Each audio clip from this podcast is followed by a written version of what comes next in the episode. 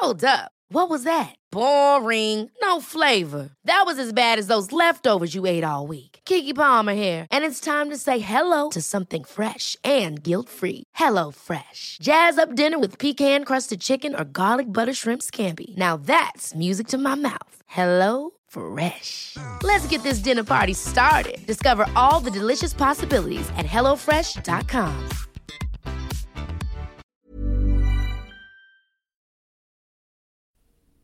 1993 verschwindet die 16-jährige Elisa in ihrer Heimatstadt im Süden Italiens spurlos. Während freiwillige Suchtrupps die Straßen durchkämmen, stellen sich wichtige Persönlichkeiten den Ermittlungen entgegen. Mehr als 16 Jahre lang gibt es kein Zeichen von Elisa, bis ihre Leiche unter dem Dach einer Kirche gefunden wird. Da steht der Hauptverdächtige in diesem Fall allerdings bereits in England vor Gericht wegen eines zweiten unglaublich ähnlichen Mordes. In Teil 1 dieser Geschichte geht es um Familie, Omerta und einen ganz besonderen Fetisch.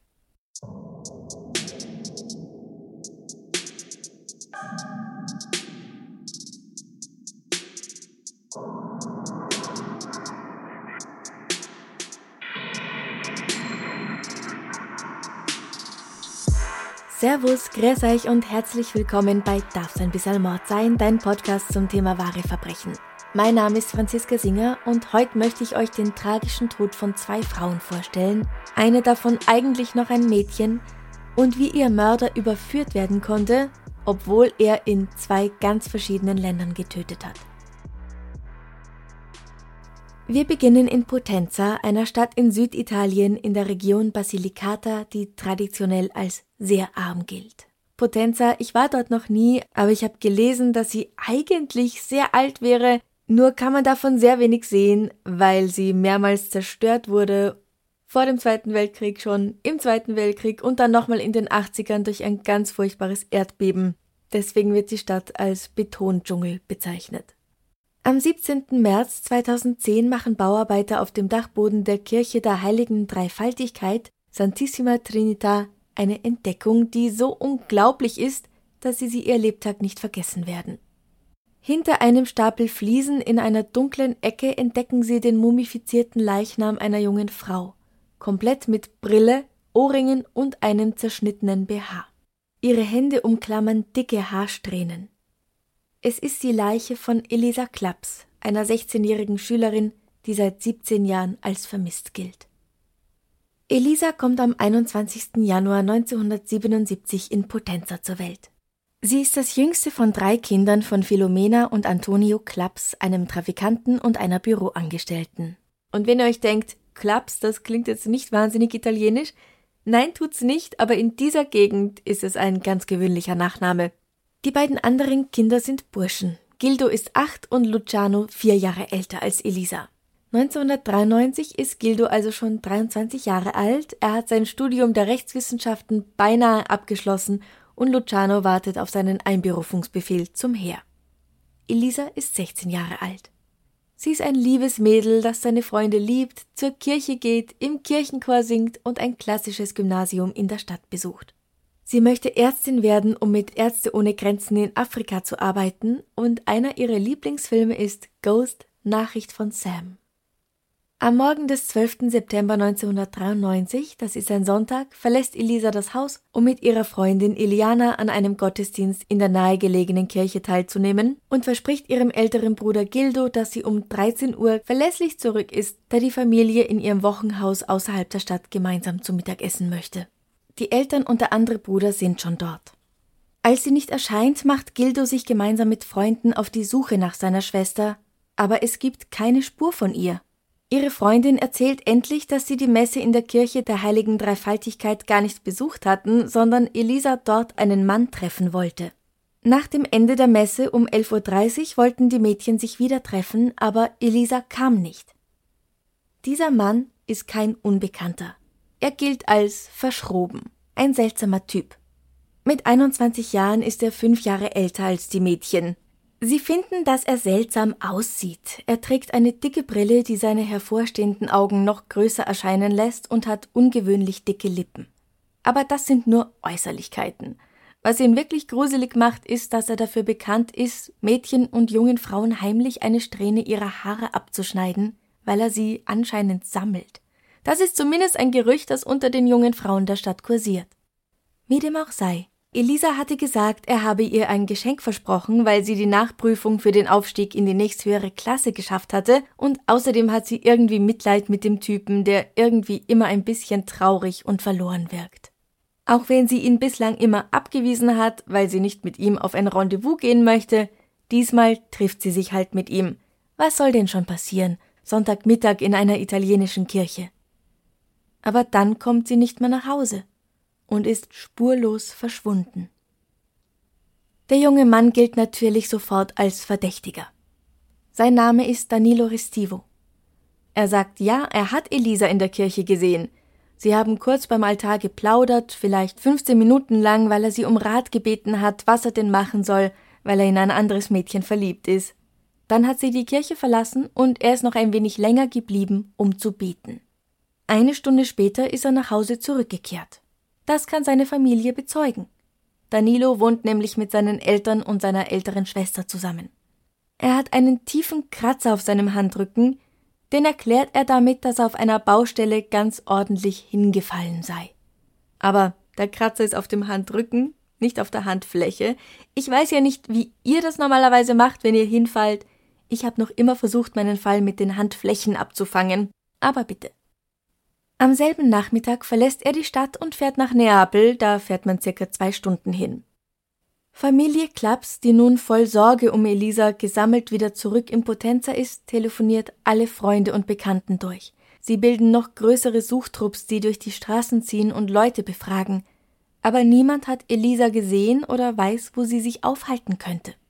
Der mittlere Bruder Luciano geht sogar zu Danilo nach Hause, um ihn zu fragen, was er weiß, und bekommt sofort ein seltsames Gefühl. So als ob die Familie mehr weiß, als sie zugibt. Am Abend sitzt Gildo auf der Polizeistation, doch das Verschwinden seiner Teenager-Schwester wird nicht ernst genommen. Jedes Mal, wenn das Telefon läutet, gibt es einen Funken Hoffnung, dass Elisa dran sein könnte, aber es sind nur besorgte Bekannte. Und jemand, der auch in den kommenden Monaten immer wieder anrufen wird und nichts sagt, sondern einfach stumm in der Leitung bleibt. Gildo beginnt das Tagebuch seiner Schwester zu lesen, in der Hoffnung, Hinweise auf ihren Verbleib zu finden. Vielleicht wollte sie ja tatsächlich weglaufen und hat darüber geschrieben? Er findet einen Eintrag, der sein Gefühl in Bezug auf Danilo bestätigt. Heute Abend hat er mich wieder in der Via Pretoria aufgehalten. Ich habe versucht, ihm aus dem Weg zu gehen, aber wie sonst auch bin ich ihn nicht losgeworden.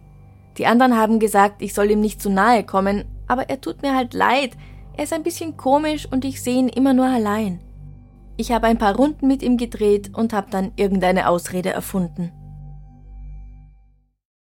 Er, das ist Danilo Restivo.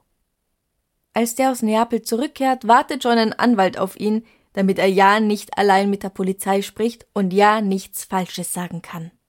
Seine Geschichte bleibt immer dieselbe. Er habe mit Elisa über ein Mädchen sprechen wollen, das ihm gefällt, Danach habe er noch gebetet, sei dann eine Treppe bei einer Baustelle runtergefallen, wobei er sich an einem Stück Metall geschnitten habe, so dass er sogar mit einem Stich im Krankenhaus genäht werden musste. Der Inspektor, der seine Aussage aufzeichnet, schreibt in seinem Bericht als Anmerkung, dass diese Erzählung von dem Fall äußerst unglaubwürdig wirkt, was darauf hinweisen könnte, dass er etwas mit dem Verschwinden von Elisa zu tun hat. Und dann stellt sich heraus, dass Danilos Familie jahrelang eine ganze Menge Dinge vor der Öffentlichkeit geheim gehalten hat. Die Staatsanwältin will allerdings keinen Haftbefehl für ihn ausgeben. Wer ist also dieser Kerl? Danilo Restivo kommt am 3. April 1972 in Sizilien zur Welt. Später zieht seine Familie mit ihm und der älteren Schwester Anna nach Potenza. Im September 1993 macht er die Aufnahmeprüfung für das Studium der Zahnmedizin in Neapel. Er besteht sie nicht. Ich habe ja schon gesagt, dass er als ein bisschen seltsam gilt, und was jetzt herauskommt, ist für Familie Klaps wirklich schockierend.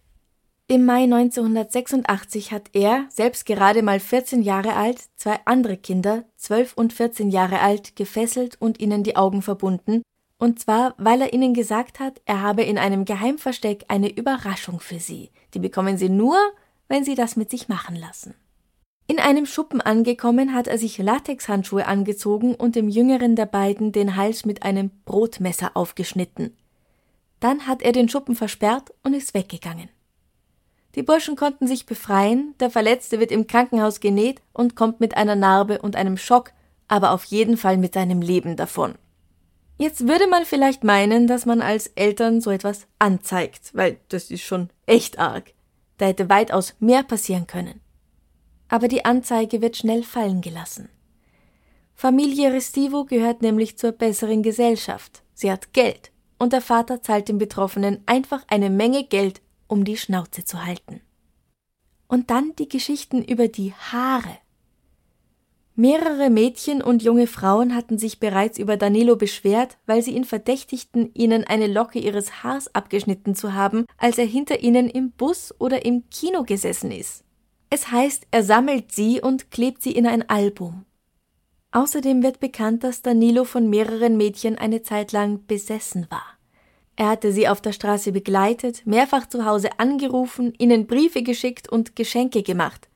Alles absolut unerwünschterweise. Oder mit anderen Worten, er hatte sie gestalkt. Das hat er ja mit Elisa auch gemacht, die nur zu gutmütig war, ihm eine klare Abfuhr zu erteilen.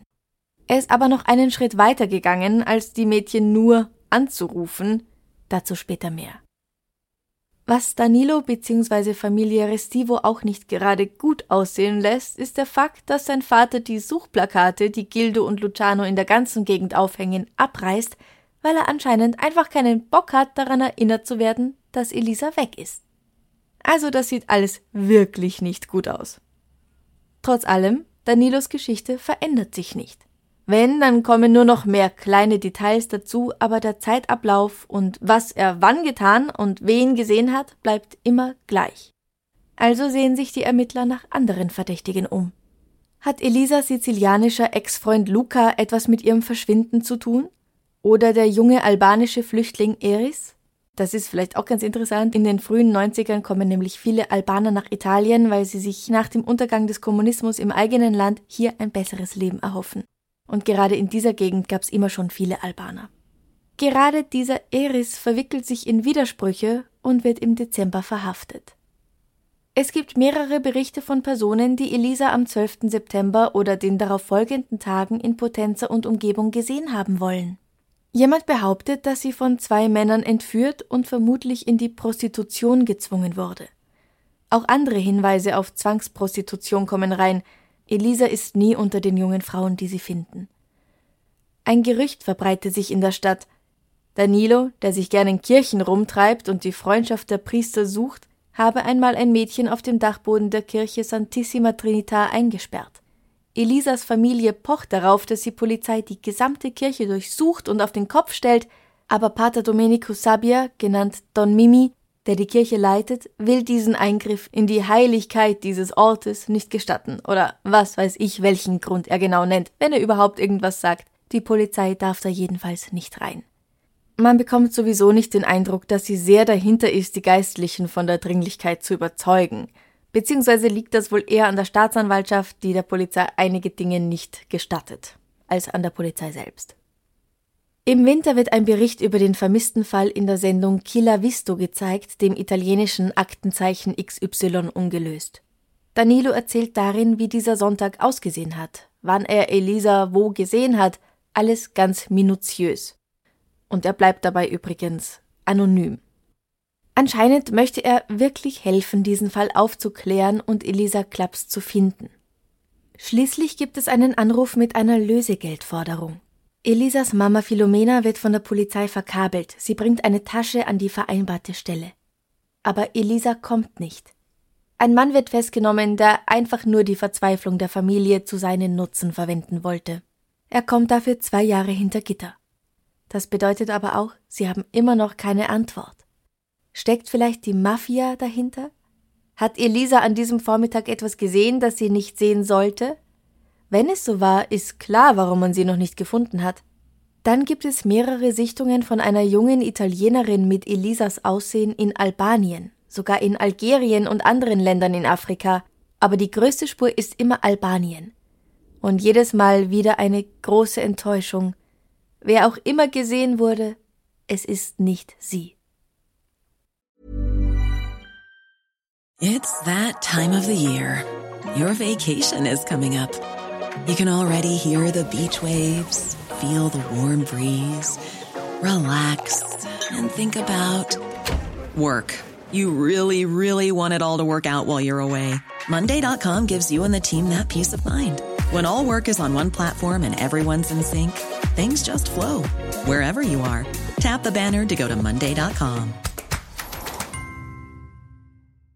Ever catch yourself eating the same flavorless dinner three days in a row? Dreaming of something better? Well, HelloFresh is your guilt free dream come true, baby. It's me, Gigi Palmer. Let's wake up those taste buds with hot, juicy pecan crusted chicken or garlic butter shrimp scampi. Mm. Hello Fresh. Stop dreaming of all the delicious possibilities and dig in at HelloFresh.com. Let's get this dinner party started.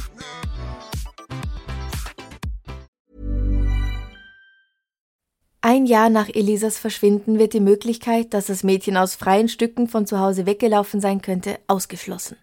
Ganz offensichtlich wurde sie nicht entführt, um Lösegeld von der eher armen Familie zu fordern.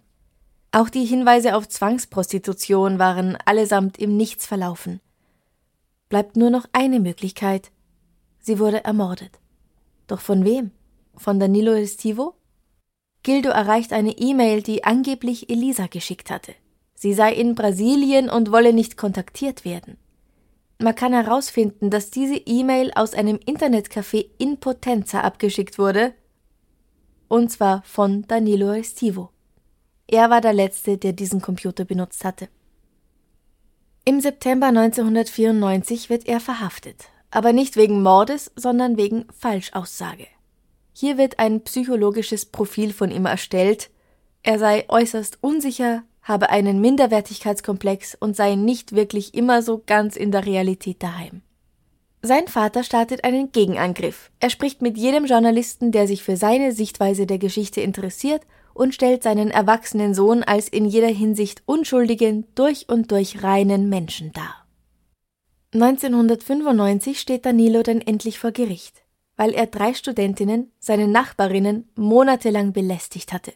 Er hatte sie anonym angerufen und gesagt, was sie gerade anhaben oder auch nur die Melodie aus dem Film Profondo Rosso abgespielt. Das ist ein Giallo von Dario Argento, auf Deutsch heißt er Rosso Farbe des Todes, und in dem geht es um einen Serienmörder, der vor dem Töten eine bestimmte Melodie abspielt. Hm. Also manchmal spielt er diese Melodie aus Profondo Rosso ab oder manchmal auch für Elise. Ist das Zufall oder ein Hinweis darauf, dass er Elisa mag? Er hatte den jungen Frauen auch Briefe mit pornografischen Zeichnungen geschickt, mit grausigen Fantasiegeschichten und einmal sogar eine Schachtel mit einem Zettel darin, auf dem stand Bumm. Wie lange willst du noch leben, Giovanna? Das war alles im Frühjahr 1993, also einige Monate vor Elisas Verschwinden. Und 1995 kommt es zum Prozess. Aber statt einer Haftstrafe zahlt der Papa und Danilo ist frei. Der andere Prozess wegen der Falschaussage hat für Danilo keinen so guten Ausgang. Er soll 20 Monate ins Gefängnis.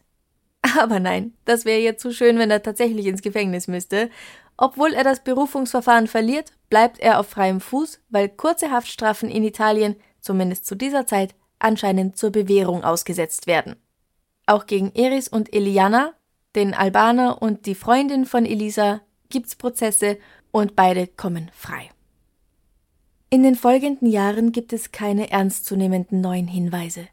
Hin und wieder meldet sich jemand bei der Polizei oder bei der Presse mit angeblichen neuen Informationen, aber alle stellen sich als Versuche heraus, Aufmerksamkeit zu erhaschen. Die Familie bleibt mit ihrem Schmerz allein. Gildo hatte im Herbst 1993 nur noch zwei Prüfungen vor sich, er hatte das Studium der Rechtswissenschaften schon fast abgeschlossen. Nach Elisas Verschwinden geht er nicht mehr zur Uni zurück. Er macht diese zwei allerletzten Prüfungen erst fünf Jahre später, weil seine Mutter ihn dazu drängt. Er ist derjenige, der unermüdlich mit der Presse spricht, auch Jahre später noch, und darum kämpft, dass seine Schwester nicht vergessen wird. Luciano wird Polizist und hält sich vom Trubel fern. Der Vater Antonio wirft Gildo vor, dass er ihn nicht im September 1993 tun ließ, was er tun wollte. Die Wahrheit aus Danilo rausquetschen, egal mit welchen Mitteln. Egal, was es für ihn selbst bedeutet hätte. Er zieht sich sehr zurück und will bald nichts mehr über den Fall von der Presse hören. Die ständigen Enttäuschungen tun mehr weh, als er ertragen kann. Im Gegensatz zu ihm engagiert sich Mama Philomena sehr. Sie ist diejenige, die die Polizisten anschreit und schon mal einen Schuh nach ihnen wirft, wenn sie das Gefühl hat, nicht ernst genommen zu werden und dass Elisas Fall nicht ernst genommen wird. Sie ist diejenige, die die Familie noch zusammenhält. Und dann gibt es noch eine Gruppe Menschen, die nicht so hilfsbereit ist, wie man erwarten würde, nach dem Bild zu schließen, das sie sich selbst immer geben möchte. Die katholische Kirche. Domenico Sabia, besser bekannt als Don Mimi, ist am Nachmittag des 12. September 1993, als die ersten Suchtrupps losgingen, einfach mal gemütlich weggefahren und hat auch später nie etwas getan, um bei der Aufklärung des Falls zu helfen.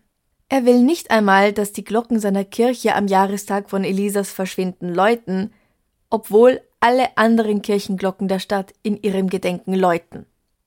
Und dabei ist sie ja bei seiner Kirche zum letzten Mal gesehen worden. Er gestattet der Polizei auch nicht, seine Kirche zu durchsuchen. Welchen Grund könnte er haben, die Ermittlungen zu behindern? Ist die ganze Sache mit Danilo vielleicht eine völlig falsche Fährte und Don Mimi ist der Verantwortliche? Oder sagen wir es, wie es möglicherweise ist, ist er der Mörder von Elisa? Wenn ihr euch fragt, warum denn nicht einfach ein Durchsuchungsbefehl erlassen wird, sondern dem Wunsch von diesem Herrn Mimi stattgegeben wird, zum einen gibt es da die recht unfähige und vor allem unwillige Staatsanwältin, die nicht auf eine Durchsuchung der Kirche pocht.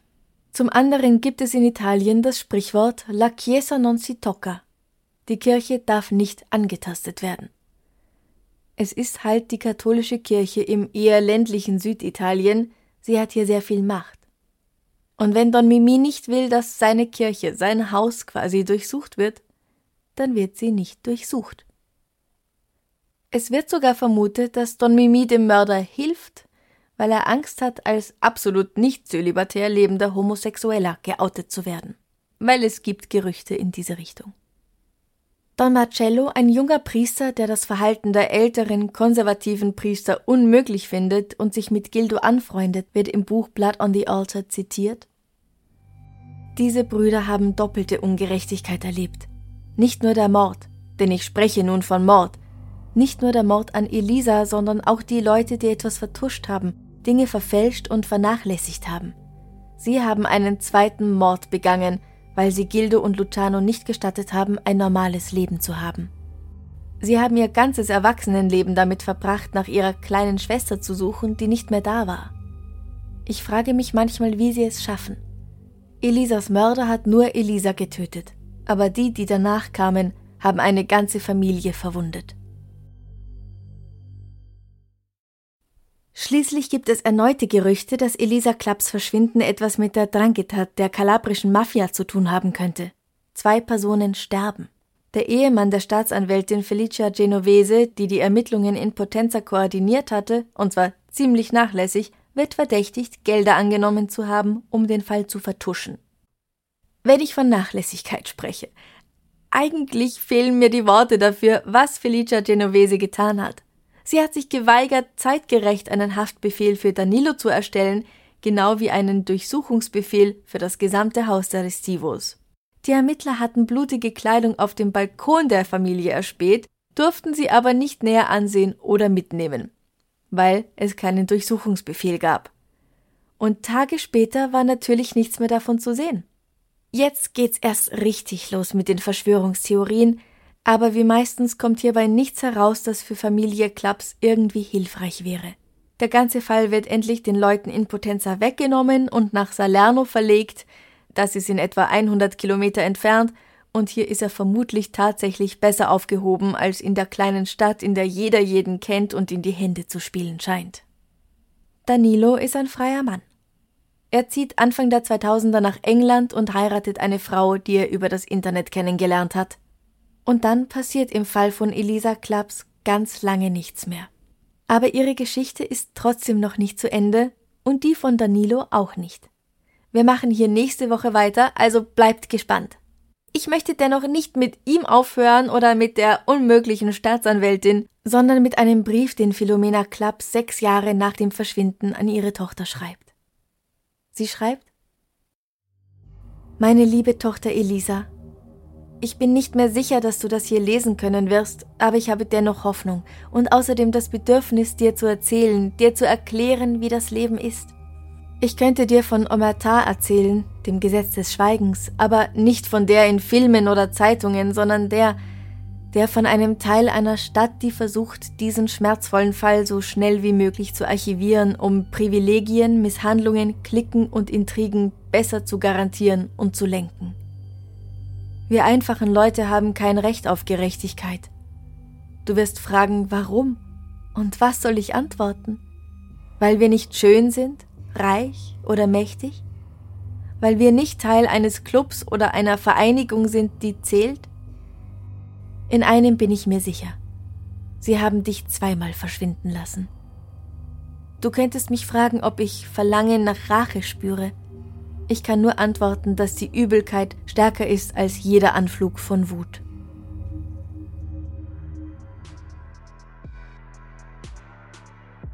Machen wir noch was Schönes zum Schluss. Ich schaue wieder auf meine Liste. Was war dein schlimmstes Modedesaster? Ich bin letztens durch den HM gegangen oder auch durch so ein paar andere Geschäfte, so Bekleidungsketten, Fast Fashion. Und da, da merkt man, dass man alt wird. Oh mein Gott. Erinnert euch an meine Worte, Leute, die ihr jetzt jugendlich seid. es wiederholt sich tatsächlich alles. Also ich meine, du kannst jetzt Sachen kaufen im Geschäft, die einfach so aussehen wie vor, vor 20, 25 Jahren. Bei manchen Dingen wollte ich wirklich nicht, dass es zurückkommt. Also, meine schlimmste Modekatastrophe. Hm, ich glaube, da gab's einige. Oh, da gab's garantiert einige. Aber ziemlich schlimm finde ich so im Nachhinein, dass ich tatsächlich Tops anziehen wollte und meine Mutter hat die gar nicht toll gefunden. Und jetzt kann ich es verstehen. Aber für mich war das super, super toll. So Tops, die irgendwie nur ein Fleckchen Stoff waren, Größe A4 wahrscheinlich, mit vier Schnüren dran, damit du dieses Top in Anführungszeichen hinter dem Rücken und dem Nacken binden kannst. Und das fand ich ganz, ganz toll. Mit 13 oder so. Und das wollte ich unbedingt haben. Und ähm, ja, rückblickend, nicht weil ich irgendwie jetzt Slut-Shaming betreiben will oder irgendwas, aber ah, es hat nicht gut ausgeschaut. Nicht an mir zumindest. Ich, ja. ich, nein. Oder in Spanien mit 18 auf der Matura-Reise habe ich mir eine quietschgrün gestreifte Kappe gekauft. Und ich habe die auch ganz toll gefunden. Und aber nur dort, weil als ich wieder nach Hause gekommen bin, habe ich die, glaube ich, nie wieder aufgesetzt. Außerhalb Spaniens fand ich die nicht mehr toll. Es gibt's manchmal, oder? Dass man sich im Urlaub irgendwas kauft, was sich dort richtig anfühlt und dann ist man wieder zu Hause in seinem normalen Leben, in seinem regulären Alltag und dann denkt man sich, ah, Himmel, nein, was habe ich mir dabei nur gedacht? Wenn ich länger nachdenke, fallen mir garantiert noch ganz viele Sachen ein.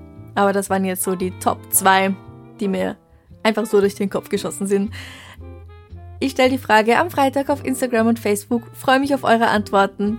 Und ich muss mal schauen, vielleicht finde ich sogar ein Foto von damals und dann könnte ich es in die Instagram Stories posten. Aber das verspreche ich nicht, weil ich weiß gar nicht, ob es irgendein Foto davon gibt. Vielen herzlichen Dank fürs Zuhören. Ja, ganz wichtig möchte ich noch sagen, weil ich schon lange nicht gesagt habe, weil ich es irgendwie leider so oft vergesse. Herzlichen Dank natürlich an alle, die Komplizen sind, die noch Komplizen sind, die noch Komplizen werden. Diese Woche geht ein heißer Dank raus an Anja TBD, Sarah S., Stefan E., Josephine H. und Desiree K. Auf Steady ist ganz toll. Auf Steady könnt ihr natürlich alle Folgen einen Tag vorher hören und ganz ohne Werbeeinschaltungen. Außerdem gibt's jeden Monat für gewisse Levels, gewisse Bonussachen. Also schaut mal rein, wenn euch das interessiert. Geht schon ab 2,50 Euro im Monat los. Seid gespannt auf nächste Woche, wenn wir weitermachen mit Danilo Restivo und im Fall Elisa Klaps und was Danilo Restivo vielleicht noch so alles angestellt hat.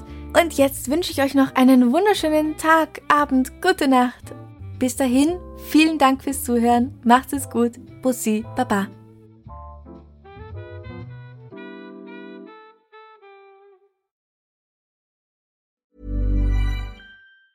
Ever catch yourself eating the same flavorless dinner three days in a row? Dreaming of something better? Well, HelloFresh is your guilt-free dream come true, baby. It's me, Kiki Palmer. Let's wake up those taste buds with hot, juicy pecan-crusted chicken or garlic butter shrimp scampi. Mm. Hello Fresh. Stop dreaming of all the delicious possibilities and dig in at HelloFresh.com. Let's get this dinner party started.